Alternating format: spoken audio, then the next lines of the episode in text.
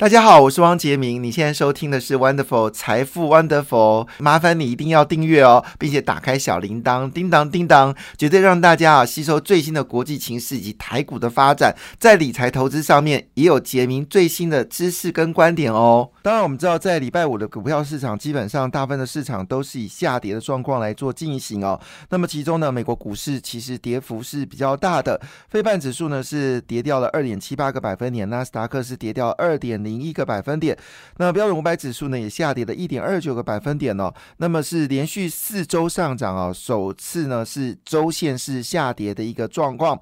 那么日本股市跟韩国股市呢也都是下跌，在礼拜五的一个情况，只是日本股市呢是连续三天下跌，但跌幅呢其实都还好啦，都在平盘附近哦。但是韩国股市呢只是下跌零点六一个百分点。消息指出哦，韩国已经注意到他们半导体呢，其实中国的。市占率是比较高的，这对中国来说呢，只要中国经济出了问题来看的话呢，对韩国来说是重大打击。那也因此呢，韩国股市呢最近表现是稍微温吞一点点哦。那么受到通膨跟石油价格大幅飙升的一个情况之下呢，德国股市呢在礼拜五呢也是大跌了超过一个百分点哦，那么打跌了一点一二个百分点。但英国股市呢则是微幅上涨了零点一一个百分点，法国股市呢则是下跌零点九四个百分点。那么我们都说过，其实越到下旬呢，就是我们说一个月的下旬来说呢，股市其实是容易一跌难涨了哈。经过了上半这个月的上涨之后呢，其实是比较容易修正。所以可以说一句话，这一周其实会是未来下半年啊最好的另一次买点哦。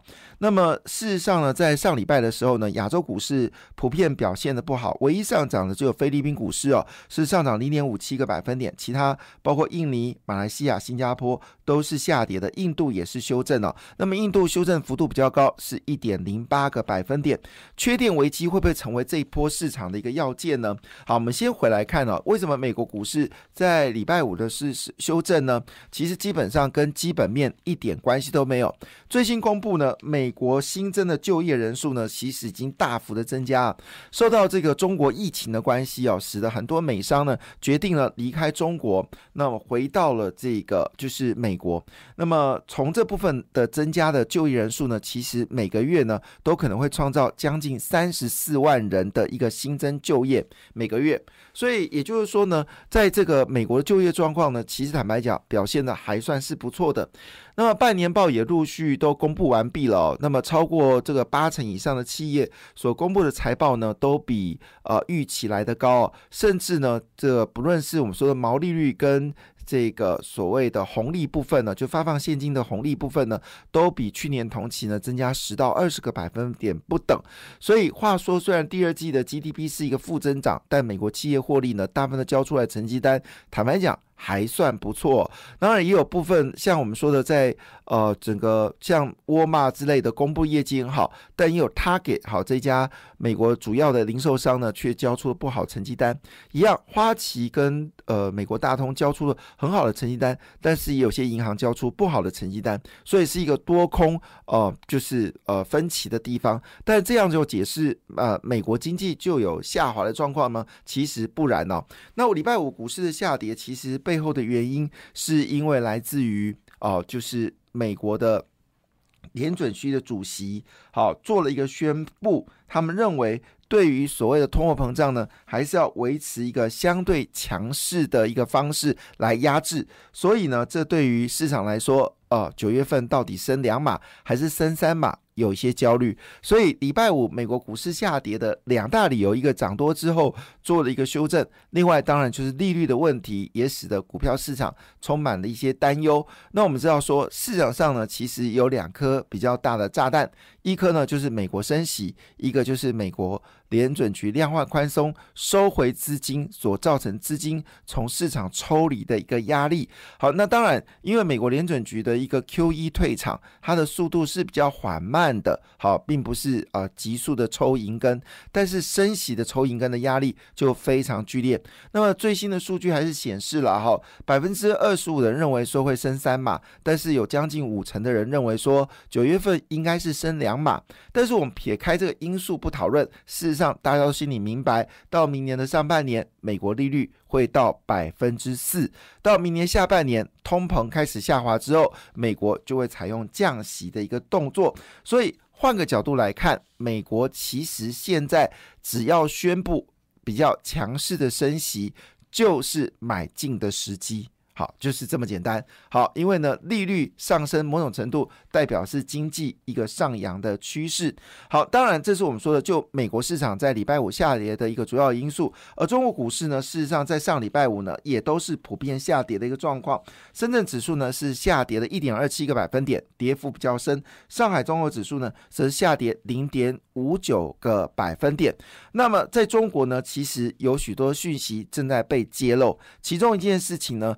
四川的限电呢，其实已经扩大到上海了。那么上海呢，在礼拜六、礼拜天这美好的夜晚当中，他们把公共的电力呢全部都关起来哦。那我们知道，其实长江跟黄浦江是一个美丽的。流域哦，那么在这个岸边呢，其实上海呢都会有非常漂亮的灯光跟饰品啊，灯饰来展现海这个沿岸风情，当然也刺激夜间的消费。但是礼拜六、礼拜天这么重要的季节里面啊，上海呢决定呢关掉，就是所谓沿岸的一些公共电力。中国电力吃紧，基本上现在已经至少有六大省市哦，都已经传出来电力吃紧的状况。所以呢，又特别是在四川，四川呢其实是中国很重要的所谓的稀土跟锂矿的一个供应区，也是中国很重要的印刷电路板的供应区，也是中国很重要的呃，应该说笔电的工业区，更是重要的面板的。工业区哦，那这个情况下呢，在以前四川是不可能缺电的，因为四川有丰沛的长江上游的水力发电。好，不要忘记了，长江三坝，呃，长江大坝就在四川旁边呢，供应丰沛的电力。但是呢，因为这一次原本应该是暴雨的季节，却传出来雨势非常少，甚至呢看到湖泊干涸的一个状况，因此呢，电水电的发电力呢不够，四川。拉出了警报。那现在限电的危机呢，已经扩增到长江沿岸的主要的城市哦，所以会不会在？九月份、十月份呢，产生另外一个限电危机呢。事实上，去年十一长假的时候，中国因为不准买进澳洲的煤炭，曾经传出来就是限电哦。那么连续两个十月哦，都有限电状况。而现在时间只是八月下旬，中国就产生了限电了。所以限电会不会出现在八月、九月、十月呢？好，一则以喜，一则以忧啊！哈。那么喜的部分，事实上台商已经有大部分的企业都已经转移到东南亚了哈。那东南亚到目前为止呢，还没有传出电力不足的一个状况。所以呢，在呃，尤其是有关苹果的供应链呢，其实许多厂商都已经转移到东南亚。当然，在中国还是有生产。那呃，会不会继续造成一些风险呢？当然要值得关注。好事是什么呢？好事呢是在四川。那么四川呢，除了是在面板部分呢，中国是最大的一个生产基地。那另外就是笔电也是中国最大的生产基地。当然不要忘记了，因为呢离新疆也比较近啊，所以呢四川呢也是属于所谓的。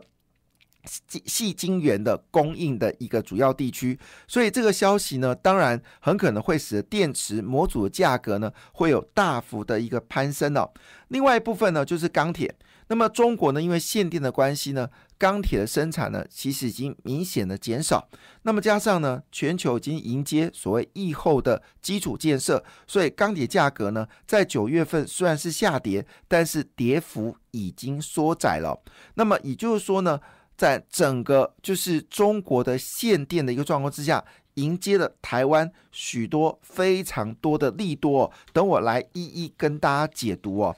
所以回头来看，到底国际间有什么重要的讯息呢？好，那么其中呢，包括了就是福斯哦，福斯电动车。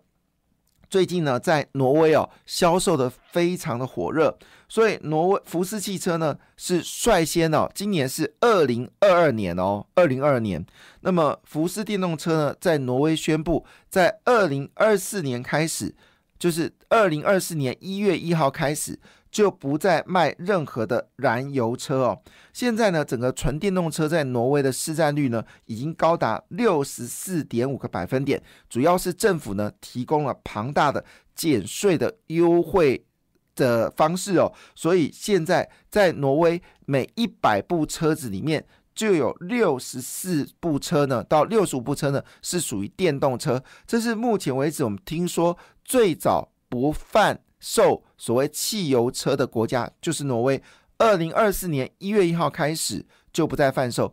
那么这个动作会不会引发对欧洲的一个关注呢？特别在油价上涨，那么欧洲普遍对于俄罗斯石油有高度的一个依赖性哦。所以呢，会不会以目前为止是以二零三五年的一月一号开始就不再贩售任何汽油的电动汽油车？那这个时间有没有可能提前呢？比如说提前到二零三零年呢？是有可能的事情哦。所以电动车在欧洲的市占率已经开始明显大幅的增加哦。电动车肯定在未来的一个段时间里面是重要的题材。在礼拜五的时候呢，由 ASKY 哦。发动的所谓的一波电池股的上涨，引爆整个电动车的股票，大部分股票都有明显的一个走高，包括美骑马、新普、康普，还有明基材，在礼拜五呢都是强势上涨。那么提供所谓的呃就是电池的化合材料，包括永光，股价也是持续的走高。如果没有记错，永光的大股东也开始回买自家股票，所以这一周的关键焦点。还是在所谓的电池跟电池相关的类股，很可能会有一个往上攻坚的力道。好，另外一件事情就是南韩，南韩说呢，半导体对中国出口的依赖比例呢，已经高达百分之四十哦。那么这个南韩宣布哦，是不是要降低依赖哦？那么这些消息呢，都会左右台湾的晶片类股的一个上涨的一个空间呢。所以呢，有人说台股呢，基本上在这一周哦，任何下跌的时候呢，都一定是一个强烈。买进的一个讯号。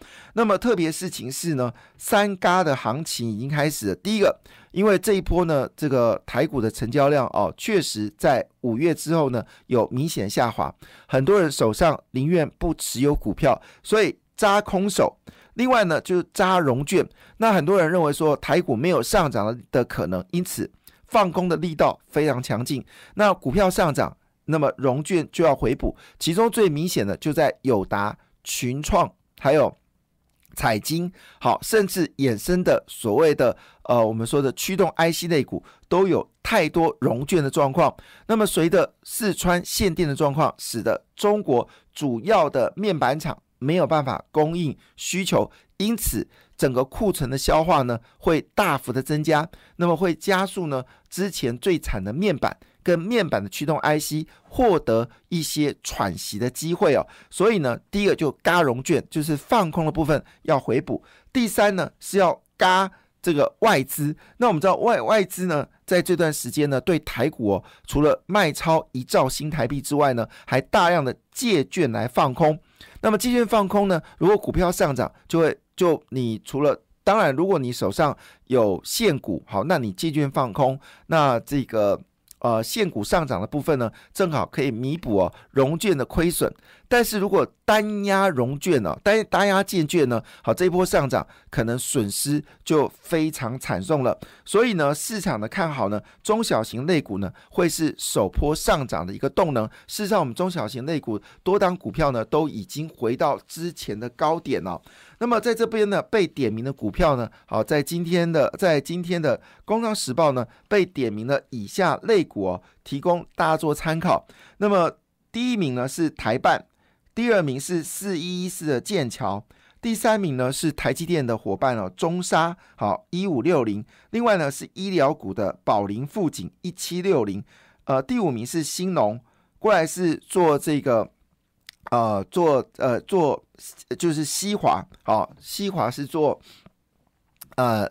什么晶片呢？哈，突然间忘掉，就是做那个呃通讯晶片的所需要的哈。那么西华，另外呢是医药股智勤、巨庭、广运、雅力、智深、利文、正文、金财、浩兴跟智源哦。那智源最近已经被警示了，股价涨势非常惊人哦。那主要是因为联电呢转型在这个所谓的化合物半导体跟车用的晶片的制造呢，非常的成功，因此智源股价呢最近开始飙涨了哈。好，这里面呢大部分的股票呢都是集中在跟所谓的关键零组件啊，就是 MOSFET 二极体，还有。包括了 MCU，那同时间呢，也包括了像是我们说的这个呃，就是像智源是属于 IC 设计股哦，这是十六档上周被买超的股票。